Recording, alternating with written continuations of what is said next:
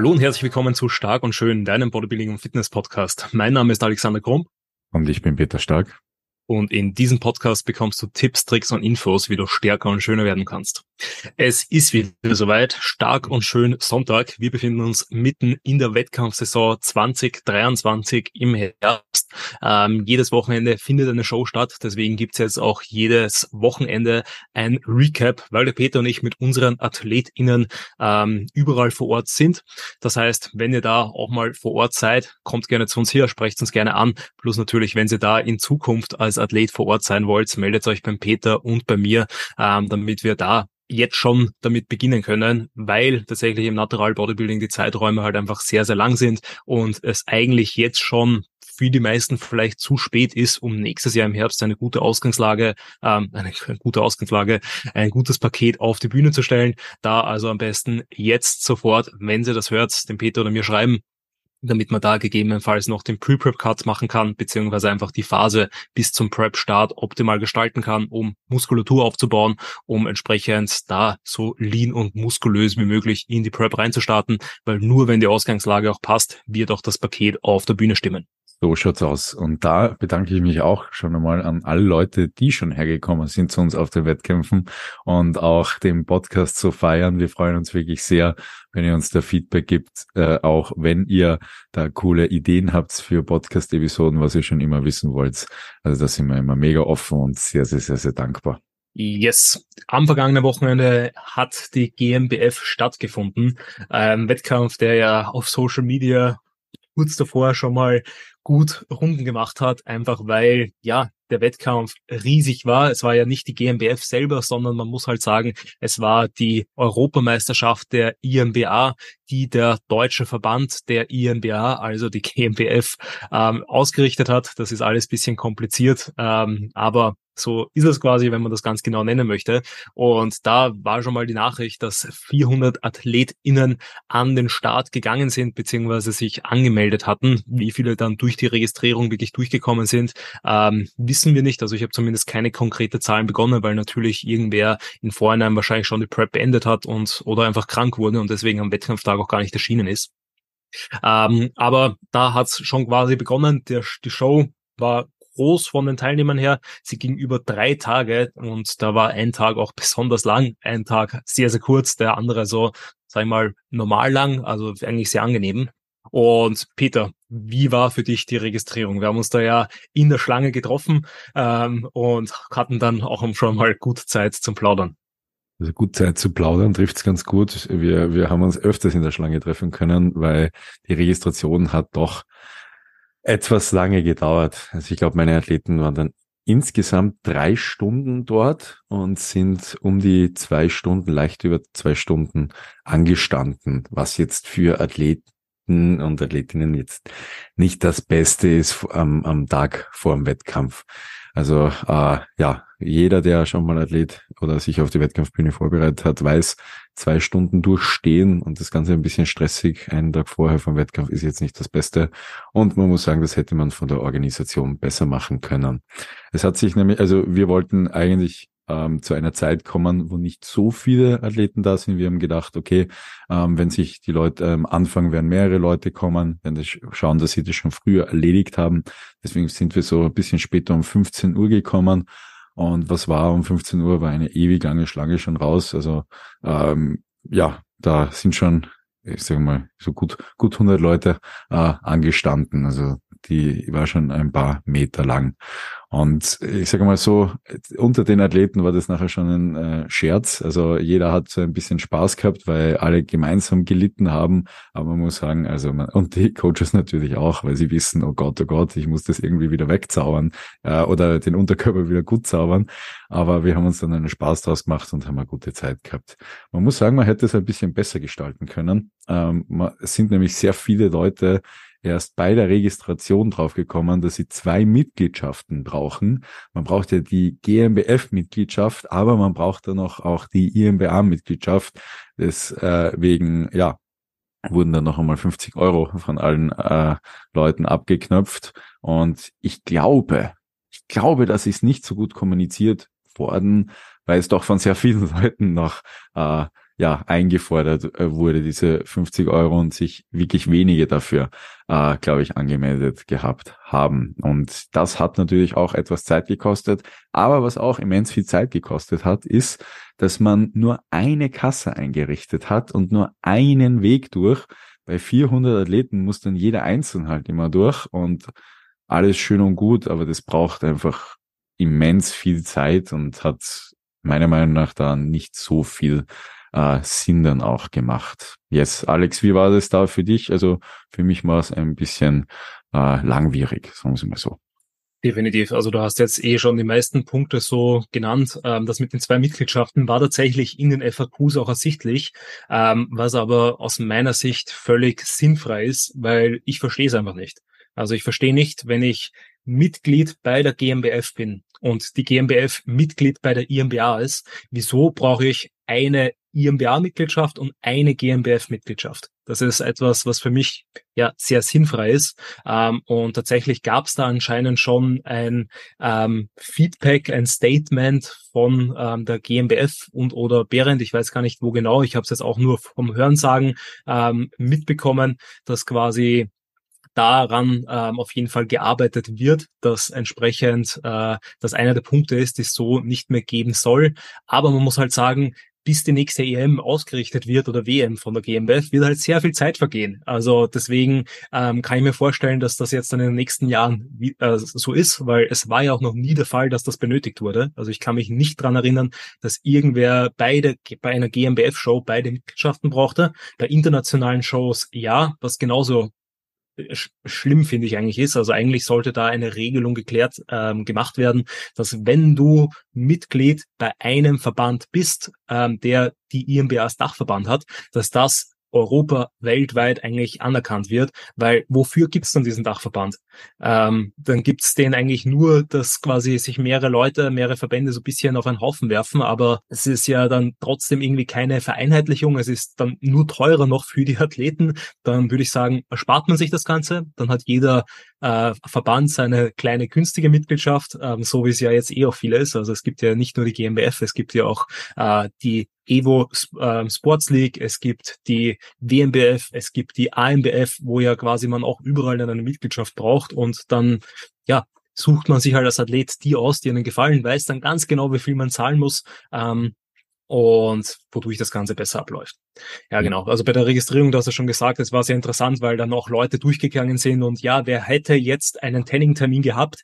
Ähm, ich kann mich dran erinnern, der Niklas hatte einen Tanning-Termin von vor einer Stunde, der wurde dann quasi vorgezogen, äh, dass der dann schnell die Registrierung erledigen konnte, dass der halt auch sein Tanning haben möchte, weil das ist ein zweiter Punkt, der bei dieser Show eine Besonderheit war, ähm, was auch meines Wissens nach eine Vorgabe von der IMBA war, dass das Tanning verpflichtend war. Das gab es auch noch nie bei der GmbF, also nicht meines Wissens nach. Äh, und das ist, war auch eher nicht so gut, würde ich mal sagen, einfach weil es etwas chaotischer war, sowohl von der Anmeldung her, dass man da, wenn man das schon verpflichtend macht, Warum zahlt man das nicht direkt bei der Anmeldung, bei der Registrierung? Warum muss ich das nochmal extra als Athlet dazu buchen? Warum muss ich quasi dann noch eine Strafgebühr zahlen, falls ich da später draufkomme und das später merke, ähm, wenn das eh sowieso verpflichtend ist? Ähm, und das wäre eigentlich auch für die Einteilung der Leute besser, weil dann hat jeder halt seinen Platz und wenn wer nicht kommt, dann kommt er halt nicht. Ähm, dann haben die Tanning-Leute halt bisschen eine gemütlichere Zeit oder können dann andere Leute vorschieben, die vielleicht schon warten. Ähm, aber das war auch, nämlich auch einer der Punkte, der quasi genannt wurde, als dass die Show, wie die Show in Zukunft verbessert wird, ähm, dass das mir genannt wurde. Also ich habe leider auch den offiziellen Post und Co. nicht mehr ähm, gesehen, gelesen. Ähm, falls den tatsächlich gegeben hat, war eben Punkt zwei, dass es nie wieder verpflichtendes Tanning gab. Es gab es auch noch nie und wird es bei einer GmbF wahrscheinlich auch nie geben. Die Frage ist, wie ist das, wenn die GmbF mal wieder eine EMWM aufträgt? Ähm, gibt's dann, äh, ist es quasi dann dasselbe. Weil jetzt im Nachhinein zu sagen, na ja, das machen, was wir eh noch nie gemacht haben, machen wir halt jetzt dann in Zukunft nicht mehr, das war eh schon der Status quo. Warum habt ihr das dann überhaupt eingeführt, wenn man eh gemerkt hat, dass das nicht gepasst hat? Ja, beim Tanning, wie zufrieden warst du da mit deinen Mannen? Also ich bin ganz ehrlich, wir haben uns da über zwei Stunden angestellt und wir hätten dann noch einmal heimfahren können und wiederkommen können, weil die letzten Tanning-Termine so um, ich glaube, der Stefan hat seinen um 21.40 Uhr gehabt. Ähm, wir sind aber dann gleich runter zum Tanning gegangen und haben gesehen, dass dort niemand war. Deswegen habe ich meine Leute dann schon früher um 18 Uhr, äh, 17.30, 18 Uhr tennern lassen, weil wirklich niemand vor Ort war. Und dann sind wir schon heimgefahren. Also das hat uns wirklich äh, sehr viel Zeit wieder gut gemacht, weil wenn ich mir vorstelle, dass die Leute um 21.40 Uhr da Tennern gehen, dann das Tanning noch braucht, wir heimfahren, dann die Leute noch am Meat essen müssen, dann äh, kriegen die zu wenig Schlaf, müssen, der erste Tanning-Termin von meinen Männern war um 6.45 Uhr wieder in der Früh. Das heißt, die hätten einfach viel zu wenig Schlaf bekommen. Da war ich sehr dankbar, dass die gesehen haben, hey, da ist keine Schlange, komm, machen wir das Tanning gleich und, und gehen wir durch. Was mich eher ein bisschen wahnsinnig gemacht hat, war, ich habe mit meinen Leuten vorher ich glaube, zwei, drei Wochen vorher noch viel diskutiert, welches Paket sie nehmen sollen fürs Tanning. Es hat ja, ich glaube, fünf verschiedene Pakete gegeben mit VIP 1, VIP 2, eine Schicht, zwei Schicht, whatever. Oder das VIP, VIP Package, wo du so viele Schichten bekommst, wie du möchtest. Und es hat eh jeder das VIP, VIP Package gehabt, weil du hast dir so viel Schichten abholen können, wie du wolltest, egal wie viel du gezahlt hast. Also da gab es auch überhaupt keine Ordnung, überhaupt keine Übersicht, sondern es wurde einfach jeder getannt. Was ich super gut finde eigentlich, aber dann sollte auch jeder das gleiche zahlen. Äh, und man da nicht, nicht äh, verschiedene ja, Services anbieten, beziehungsweise auch einfach das verpflichtend machen, beziehungsweise äh, ja, es, es war einfach, also äh, es war schon einfach Unordnung da. Also wenn man sich Registration anschaut, Tanning anschaut, da war einfach Unordnung da. Und ich sag's dir so, wie es ist, also mir haben auch die Tanning-Damen leid getan, die oben ähm, vor der Stage waren. Also die, die noch das Schein gemacht haben, Dinge ausgebessert haben und Co. Also ich sag so, bei den Bodybuilding-Klassen habe ich die beiden im Eck liegen gesehen, weil sie schon so fertig waren weil die Farbe auch nicht gut gehalten hat. Jeder runtergegangen ist zum Nachbessern und also die waren durch. Die haben die ganze Zeit nämlich Glaze gemacht, den ganzen Tag. Dann sind Leute nachgekommen, ah, wir müssen die nachbessern, die müssen wieder zum Gesamtsieger stechen oder zur Posing-Routine rauf oder sonst was. Und mir ist vorgekommen, dass die wirklich nie eine Pause hatten. Und es waren so zwei Damen, die einfach von äh, 8 Uhr in der Früh bis ja, dann zum Ende oben waren und einfach durchgearbeitet haben und dann einfach komplett im Eck waren. Also ich glaube, die es haben nicht nur die Athleten darunter gelitten, sondern auch einfach die die ja Tanning-Damen, die die Leute, die getannt haben, darunter gelitten. Also ich weiß nicht, ob das the way to go ist und ich bin froh, wenn die GmbF das einfach wieder rausnimmt. Genau. Yes, wie du sagst, also ich war grundsätzlich mit der Farbe und auch mit dem Finish zufrieden. Ich habe auch das Gefühl gemacht, dass sie einen guten Job hatten. Aber das mit den Paketen ähm, war genau das, was du gesagt hattest. Also ich dachte mir ja quasi, ich empfehle meinen ganzen Leute das äh, Two-Day-Tanning mit jeweils zwei Schichten, dass man quasi eben vor am Vortag die ersten zwei Schichten hat, am Wettkampftag ein bis zwei Schichten, damit da eigentlich alles passt. Also beim Spray-Tanning braucht man normalerweise nicht unendlich viel. Ähm, bis mir dann auch gesagt wurde, na zwei Tage ist, wenn du halt wirklich zwei Tage startest. Das heißt, das sind eigentlich dann drei Tage, weil du hast am Vortag immer den Termin. Dann haben viele umgebucht auf dieses One Day Unlimited, was aber auch komplett unnötig war, weil wie du richtig gesagt hast, ähm, eigentlich, sobald man hingegangen ist und gesagt hat, na ja, ich habe mich da angepatzt, bitte bessert man das aus, hat man halt dann wieder eine neue Schicht bekommen. Und dadurch quasi ähm, ja, waren es dann bei allen eh mehr als zwei Schichten, ähm, wodurch man da auch, wie du richtig sagst, eigentlich das einheitlichen muss, einfach sagt, es gibt einen Preis, es ist verpflichtend, den zahlt jede Person, jede Person kommt so viele Schichten, wie er benötigt ähm, und that's it. Also ich glaube nicht, dass da irgendjemand zum Spaß hingeht und sich dann mehr Bräune holt oder äh, für den nächsten Tag noch irgendwas abholt, weil er gerne dunkel ist. Du sagst es. Ähm, da wir haben auch vor über die Zeiten gesprochen und die Zeiten waren ja echt heftig einfach.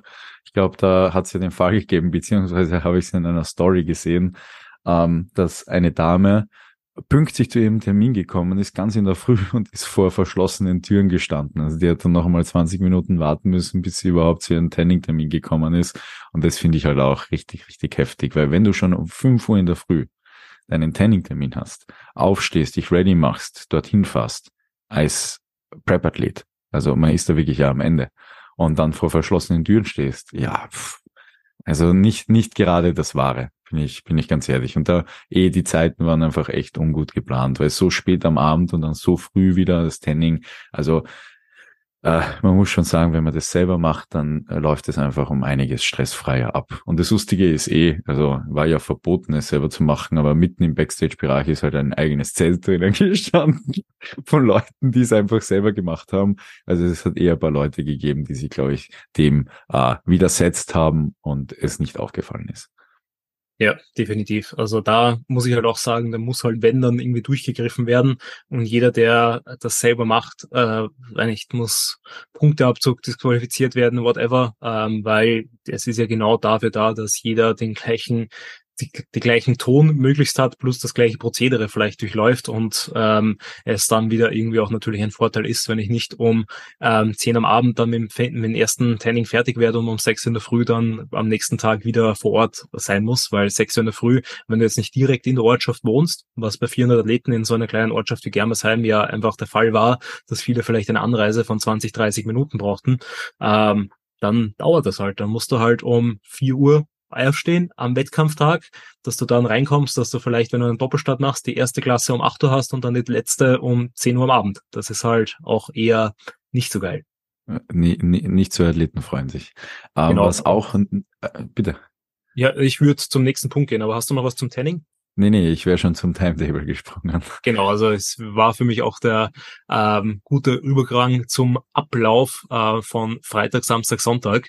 Ähm, weil man hat ja schon bemerkt, dass am Freitag es so, ja, ähm, nicht ganz so optimal gelaufen ist. Es war ja auch dann kurz die Überlegung, die Profiklasse ähm, zu verschieben, weil, ähm, so wie mir das erzählt wurde, vom System her erstmal die Registrierung abgeschlossen werden musste, bevor quasi dann alle Athleten ähm, quasi auf die Bühne gehen konnten. Dann haben sie es aber doch geschafft, das irgendwie gleichzeitig zu machen, das weiter registrieren äh, die Registrierung noch offen war, äh, wo dann auch plötzlich eben am Freitag der Eintritt dann frei war.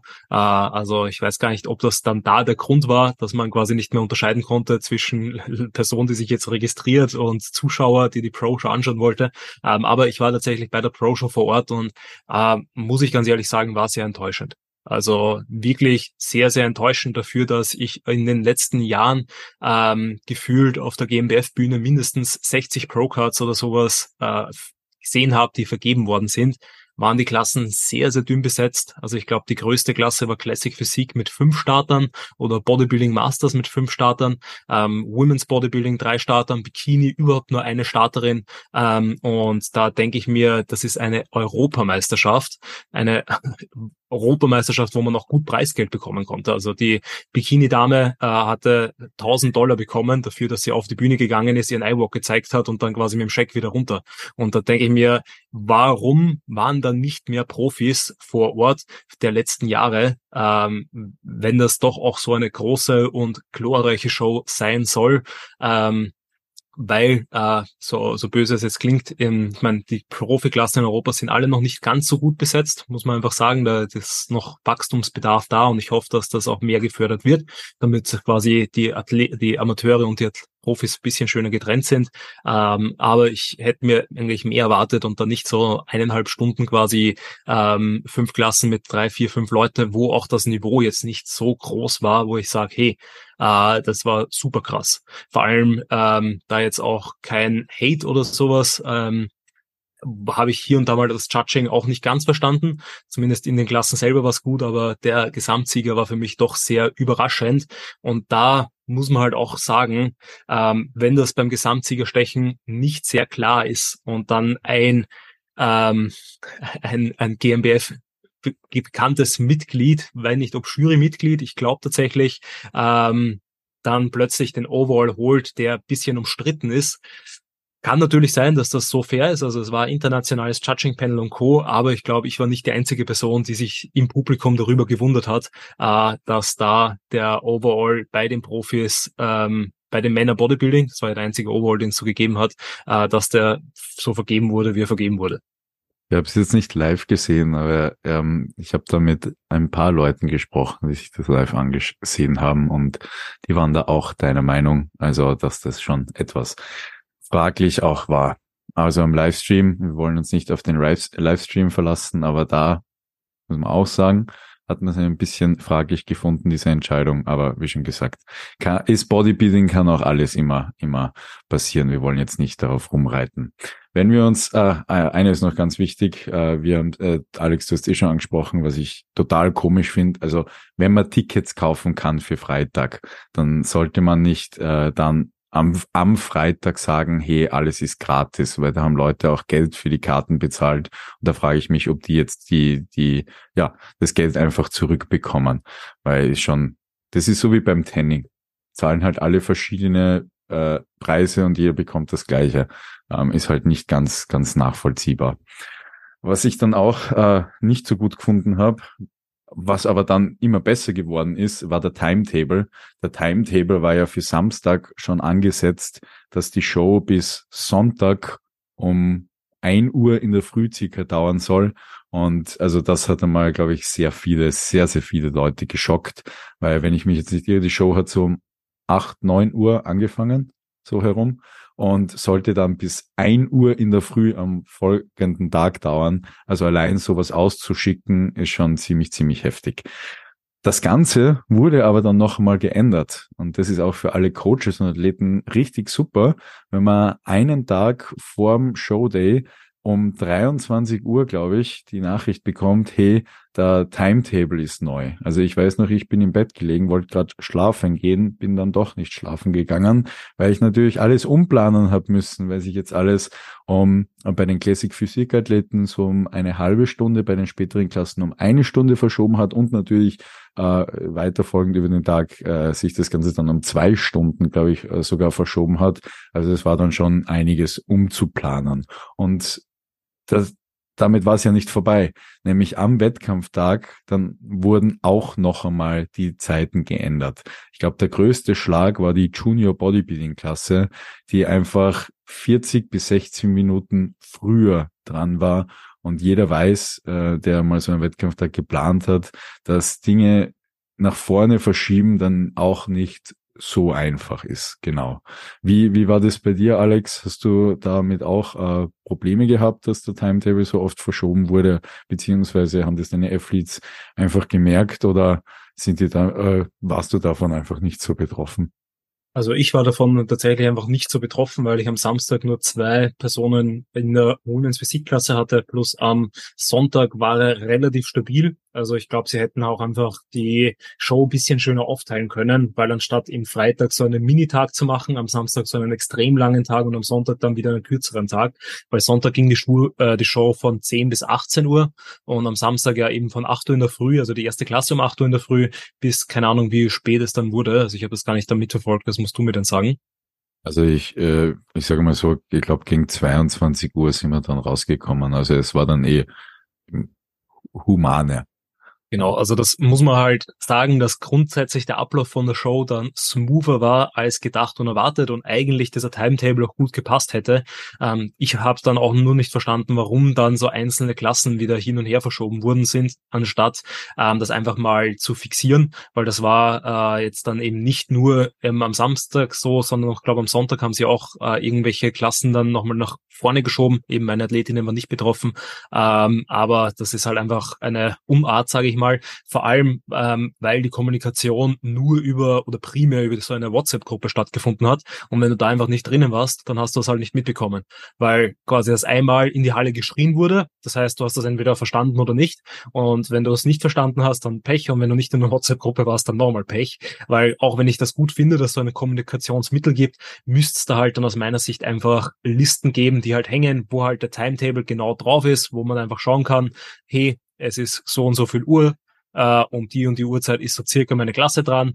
Ähm, klar muss man immer schauen, ob es sich vielleicht bisschen nach vorne oder nach hinten verschiebt, aber ebenso bewusste Verschiebungen um fast eine Stunde finde ich halt schon sehr, sehr schwierig.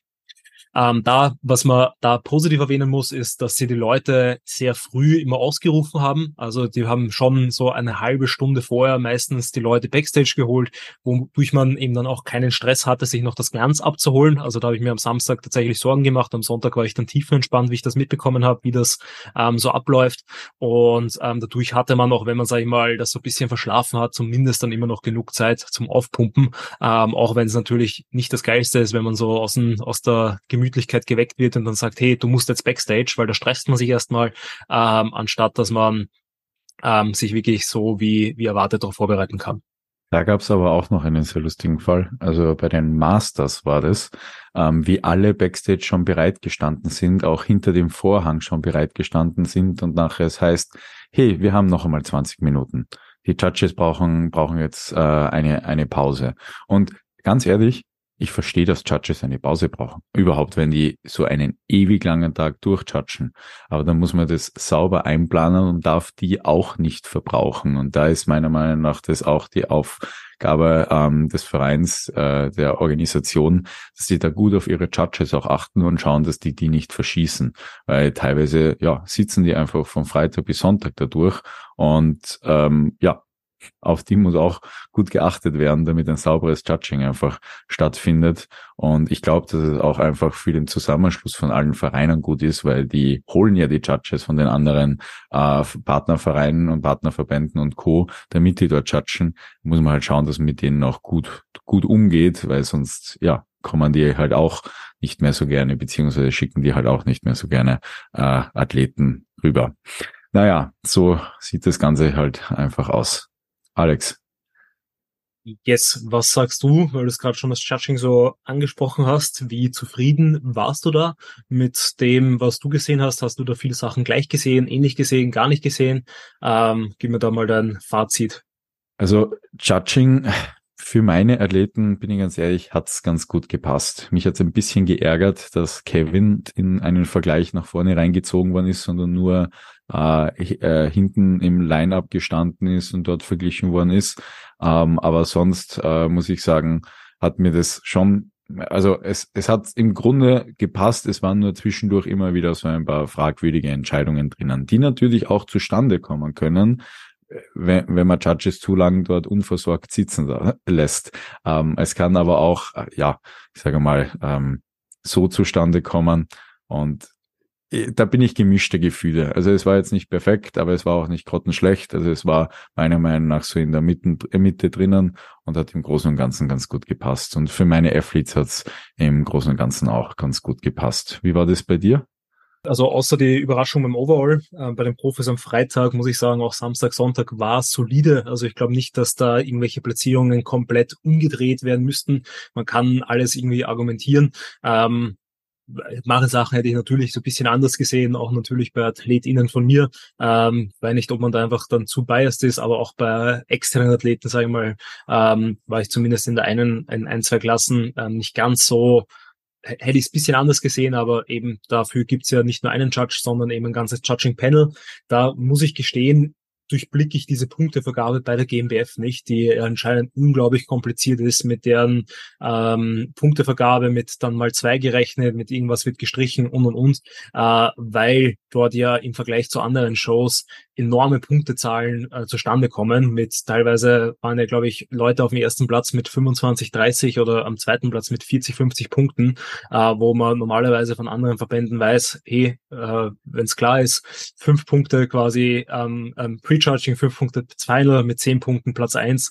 Ähm, eben wenn man das Ganze mal zwei rechnet, geht's ja dann schon wieder irgendwie. Ähm, aber finde ich halt auch als Zuschauer oder als jemand, der das dann nicht so ganz dahinter ist mit dieser Formel, die da ähm, anscheinend die IMBA und oder die GmbF verwendet, ähm, nicht ganz so durchleuchtend, aber ich bin jetzt eigentlich auch niemand, der sich dann da auf diese Punkte irgendwie aufhängt, sondern die Platzierungen sind die Platzierungen, die, wie schon gesagt, sind relativ stabil gewesen. Ähm, was, was ich, finde ich, nur jeder oder jede Person überlegen muss, ob es einen halt wert ist, für vielleicht keinen Vergleich diesen äh, das Geld zu zahlen, weil wenn ich weiß, dass ich vielleicht eh eliminiert werde und quasi auf die Bühne gehe, einmal Vierteldrehungen und einmal Posen zeige und dann quasi rausfliege oder dann einfach nur hinten im Line-Up die ganze Zeit stehe, ähm, bis quasi dann die Top 5 Finalisten ähm, gesagt werden und ich werde dann eben ähm, 7, 8, 9, 10, 11, 12 ähm, ja, ist halt schon viel Geld dafür und da gibt's halt Wettkämpfe, die halt einfach deutlich günstiger sind, wo man deutlich mehr Stage-Time bekommt. Und gerade für Leute, die vielleicht noch nicht so ultra kompetitiv sind, ähm, geht's finde ich halt mehr darum, um eine geile Experience, um viel Stage-Time, um viele Vergleiche. Und da ähm, fällt mir gefühlt immer wieder auf bei den großen Shows, wie die GmbF ja eine ist, ähm, dass da einfach nicht so viele Vergleiche stattfinden und dadurch ähm, wäre es mir zumindest eben, wenn ich das im Vorhinein weiß, natürlich dann das Geld nicht wert. Äh, ist eben, muss jeder für sich selber entscheiden, ist auch verständlich, dass quasi schneller gejudged wird, weil man muss von 20 Leuten einmal auf 12 runter, von 12 einmal auf 5 und das ist manchmal nicht so easy. Und manchmal ähm, schenkt man dann Leuten keine Beachtung, aber da könnte man ja auch, was quasi die Callouts angeht, den Leuten dann am Ende noch einen Callout geben, dass die Leute, die halt eh fix auf Platz 7, 8, 9, 10, 11, 12 sind ähm, oder 10, 11, 10, 11, 12 oder sowas, dass die nochmal einen Vergleich bekommen, damit die noch einmal Bilder haben, damit sie sich noch einmal zeigen dürfen. Das ist, finde ich, was man den Athleten geben kann und darf, ähm, weil dafür zahlen die halt schon gut Geld und wenn nicht, dann, ähm, wie schon gesagt, ich verstehe es auch irgendwie, weil Judging ist nicht leicht, du musst, in, also musst schnelle Entscheidungen treffen, du musst Leute einfach mal vielleicht auch aussortieren, wo du weißt, die schaust du dir später erst mal an. Ähm, aber ähm, ja, das würde ich mir halt dann als Athlet immer wieder dann doppelt und dreifach überlegen, ob ich dann nicht zu einer anderen Show gehe, die halt bisschen kleiner ist und dafür habe ich aber genau diese Vergleiche. Vollkommen. Oder ich darf meine Posing-Routine zeigen, so wie es eigentlich vorher geplant war und dann eigentlich auch von sehr vielen Klassen gestrichen wurde. Also äh, da muss man auch sagen, vorher war geplant, dass Bodybuilding ähm, äh, Posing-Routine zeigt. Ich glaube, es war auch angeplant, dass alle von der Classic Physik ihre Posing-Routine zeigen, aber es ist dann gestrichen worden wegen der Zeit eben. Und ich sag, solche Dinge machen für Athleten aber ja, das macht viel aus, auf der Bühne auch einmal seinen Moment zu haben, beziehungsweise da ein bisschen länger oben zu sein und, und die ganze erarbeitete ja, Form da über die letzten Monate auch länger zu zeigen, seinen Freunden auch zu zeigen und Co. über einen Livestream. Und wenn das einem genommen wird, wie du selber gesagt hast, ist es halt immer fraglich, ob sich das Ganze so auszahlt. Auch äh, großer Punkt der Backstage-Bereich. Im Grunde war die ja eigentlich sehr groß aber für 400 Leute nicht groß genug. Und was da ganz, ganz hart war, waren die Toiletten. Es gab nämlich einfach nur zwei Toiletten für diese 400 Athleten und das, das ist einfach zu wenig. Und ich sage ganz ehrlich, die haben nach zwei Stunden so ausgesehen, dass du eh nicht gerne reingehen würdest. Yes, vor allem, weil auch die Lage war, dass kein, kein Klopapier mehr vorhanden war, tatsächlich am Samstag. Und dort dann auch Leute halt hingegangen sind zu den Offiziellen und gesagt haben, hey, ähm, das Toilettenpapier ist alle, könnte man das vielleicht wieder auffüllen? Und da kam dann die Antwort, nein, geht nicht. Ist anscheinend nicht vorhanden, nicht eingeplant, keine Ahnung, ähm, wurde nicht bedacht, was halt auch für das Geld, was man dort zahlt, quasi dann keine Toilette mit Klopapier zu haben, schon schwierig ist. Und ich weiß, dass das nämlich am Samstag schon ähm, am frühen Nachmittag der Fall war. Also ich weiß nicht, wie das dann für die Männer und Frauen, die dann später noch auf der Bühne war, wie das die Situation war, ob dann irgendwann einmal die Klopapiermagazine wieder aufgefüllt worden sind oder ob die, der, ob dann quasi der ganze Tag halt ähm, ja dann nicht ganz so geil war diesbezüglich. Haben eh alle Küchenrolle mit. Haben nachher ähm, ganz freundschaftlich alle ihre Küchenrolle geteilt. Nein, keine, Ahnung, aber einfach äh, solche Sachen sind halt nie, nie, nicht ganz okay, nicht ganz okay. Ähm, genau. Ähm, bevor wir zu den positiven Aspekten gehen, würde ich gerne noch ein, zwei nicht ganz so positive Aspekte hervorheben. Ähm, einfach, weil das auch Sachen sind, die ich nicht ganz so verstanden habe, weil dafür, dass es 400 Athleten waren, was ja immer wieder auch betont wurde von der GmbF, ähm, war die Halle gefühlt sehr leer. Vor allem, wenn man die Woche davor von der Siegerlandhalle dann eben in die Germersheimer Halle da gekommen ist, ähm, war irgendwie das Publikum immer nur halb voll. Die Stimmung war in manchen Klassen vollkommen in Ordnung, aber auch nur, wenn quasi oft so mehrere Fanclubs da waren. Ich gehe mal davon aus, dass sie beim Bodybuilding am Abend dann auch nochmal ein bisschen voller und ein bisschen besser war. Ähm, aber zumindest so von der Classic bis eben zu den Bodybuilding-Klassen ähm, war es jetzt nicht super krass und auch dann am nächsten Tag am Sonntag war es für mich, finde ich, eher enttäuschender ähm, und dann finde ich es halt auch schade, wenn quasi eigentlich die Show komplett ausverkauft ist und viele Leute, die vielleicht kurzfristig hingekommen wären und sich vielleicht noch Tickets an der Kasse geholt hätten, ähm, quasi sich das gar erspart hatten, weil sie eh wissen, sie kommen nicht mehr rein, aber dann trotzdem die Halle leer war. Plus den zweiten Punkt, den ich da auch doch kritischer sehe, ähm, ist, dass sich die Athleten die Show selber eigentlich nicht anschauen durften, zumindest nicht die anderen Tage. Also am Freitag war sie dann kostenlos, also da wäre es gegangen, aber wer geht sich am 20 Uhr am Abend noch eine Show anschauen, wenn er am nächsten Tag in der Früh um 8 Uhr auf der Bühne steht? Das sind auch eher die wenigsten. Ähm, aber da quasi, wenn ich einen, einen wenn ich nur am Samstag gestartet bin, hatte ich nur ein Band für den Samstag und konnte quasi am Sonntag gar nicht in die Halle rein. Äh, vielleicht konnte man sich mit dem Tanning irgendwie dann hinten durch den Athletenbereich reinschmuggeln, aber ähm, ich muss sagen, wenn die Show schon zweitägig ist und ich vielleicht noch nicht abgereist bin und Co., dann hätte ich mir das schon überlegt, mir noch einmal eben mich ins Publikum reinzusetzen und mir die Show anzuschauen. Ähm, aber diese Möglichkeit gab es quasi gar nicht. Ähm, deswegen ähm, da wäre es schon geil, wenn man so als Athlet vielleicht sich dann auch die Show, wo man selber am Start ist, auch anschauen kann. Ähm, Gibt auch andere Wettkämpfe, die das noch schlimmer machen, die quasi zu Mittag die Halle räumen und dann noch einmal Nachmittagstickets verkaufen, sowohl für äh, Coaches als auch für Zuschauer. Also geht's geht noch schlimmer, sage ich mal. Ähm, aber ich glaube, man könnte jeden Athleten eigentlich ein, so wie den Coaches auch, einen All-Day-Pass geben, ähm, weil die wenigsten werden das ja eh in Anspruch nehmen ähm, und dadurch ist für die paar wenigen, die das dann haben, vielleicht eine geile Experience, ähm, damit die dann auch nicht extra nochmal einen Coaching-Pass brauchen und und und.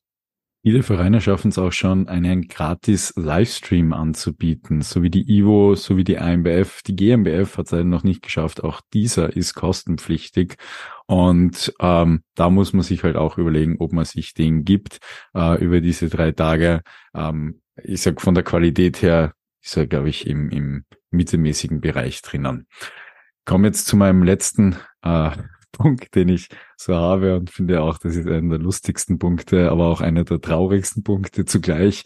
Ähm, ich habe nämlich mit dem Bodybuilding-Gesamtsieger noch Backstage gesprochen, weil ich ihn einölen äh, durfte für die Bühne, wer den großen Pokal kriegt. Der ist nämlich so schön. Und äh, da wurde sich schon drauf gefreut, sagen wir es mal so.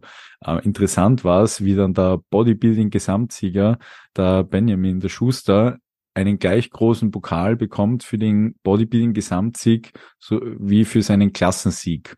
Und wir alle dann fragend am Ende dieser dieser Show am Ende des Samstages dagestanden sind und uns gefragt haben, wer bekommt diesen riesengroßen Pokal, der da zwischen den Pokalen drinnen steht, weil wir haben ja alle gedacht, dass das für den Gesamtsieger ist.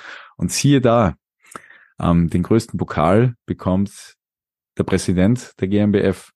Das war ähm, ja eigentlich gar kein so großer Schock am Ende, wie, wie, wie wir eigentlich gedacht haben. Aber es, also das hat für mich einfach alles übertroffen.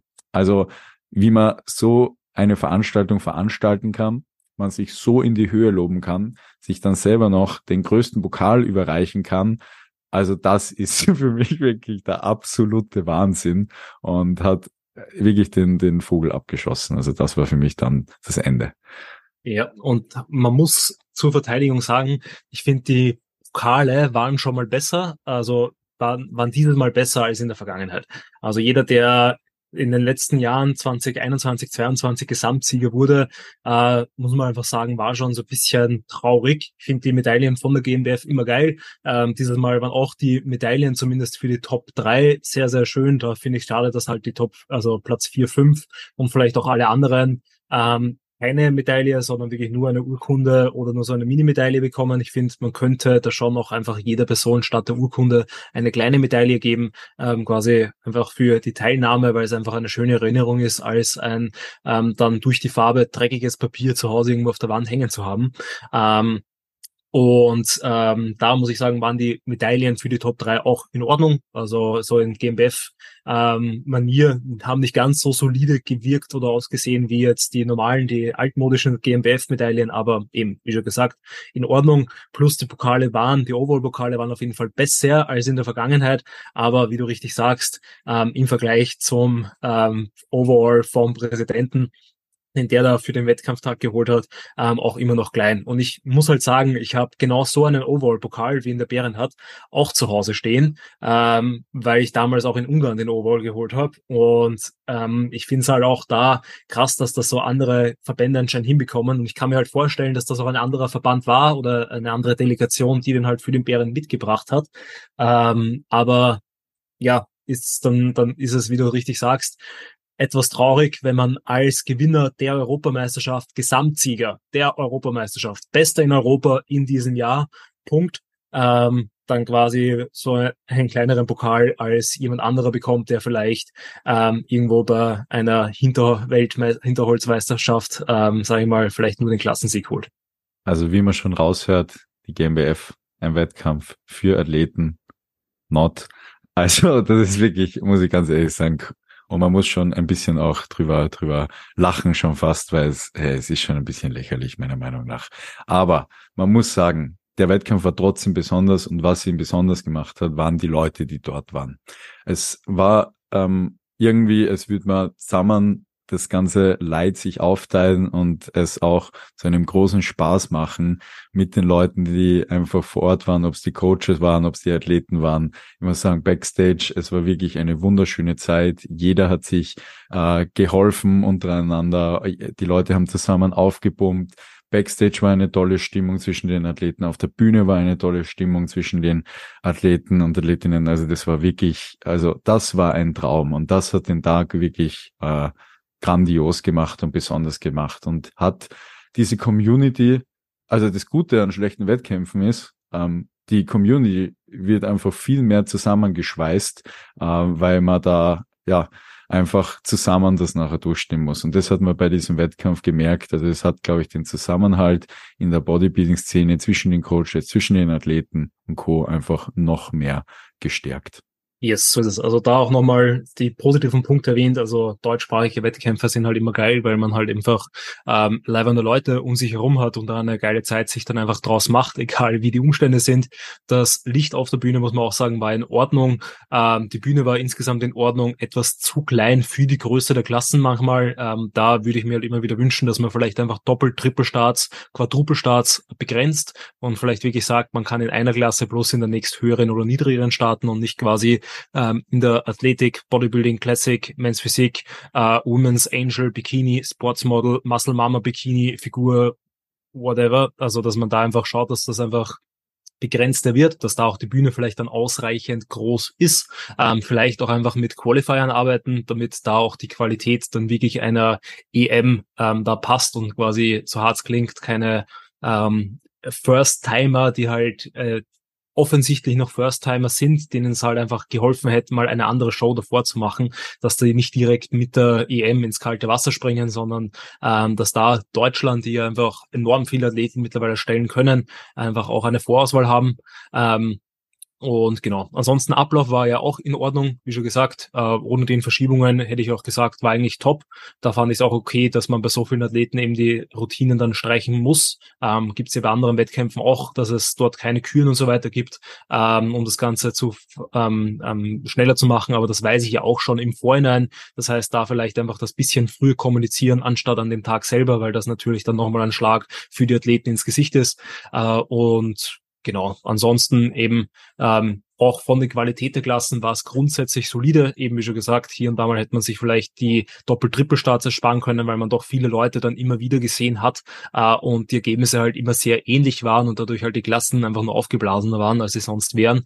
Ähm, aber das ist halt auch so meine Meinung. Äh, vielleicht überlege ich mir da das einfach mal zu zeigen im Natural Bodybuilding, dass diese Klassen eigentlich gar nicht so wichtig sind und dass man da eigentlich, äh, wenn man entsprechend die Physik bringt, die man bringen kann, äh, eh in jeder Klasse gleich oder gleich gut abschneidet ähm, und da vielleicht eben den Natural Bodybuilding generell so ein bisschen ein Umdenken mal stattfinden muss oder co. Ähm, aber da dürfte für die Zukunft gespannt sein. Äh, da ist vielleicht eben in, in weiterer Ferne mal was geplant, gedacht. Willst du damit sagen, dass eine Muscle Mama jetzt eine genau, Klasse also, verdient hat? Genau. Also ich bin dafür, dass quasi äh, jede Frau in Zukunft bei der IMBA einerseits die Angel-Klasse mitnimmt. Ähm, das war ich sehr beeindruckt, weil ich nicht weiß, was dort in der Backpose gejudged wird, ob die Flügelweite, die Flügelfarbe oder sonstiges. Man sieht leider nicht viel mehr, außer Flügel und Beinrückseite. Ähm, ähm, also auch die anderen ganzen Klassen, die halt, ja, man einfach sagen muss, dass das ist halt gefühlt nur noch Geldmache für eben diese Doppelstarts und Co., dass man sich da nochmal extra Geld irgendwie ähm, dort lässt, um vielleicht dann dort eben, weil man weil es dann nur fünf Leute gibt, darüber dann eine Platzierung zu machen. Und das ist, finde ich, nicht der Ethos, den ich eigentlich bei diesem Sport unbedingt vertreten möchte und sehe. Wir propagieren das ja auch immer wieder. Wir machen es ja für die Liebe zum Sport, nicht für die Platzierungen und Co.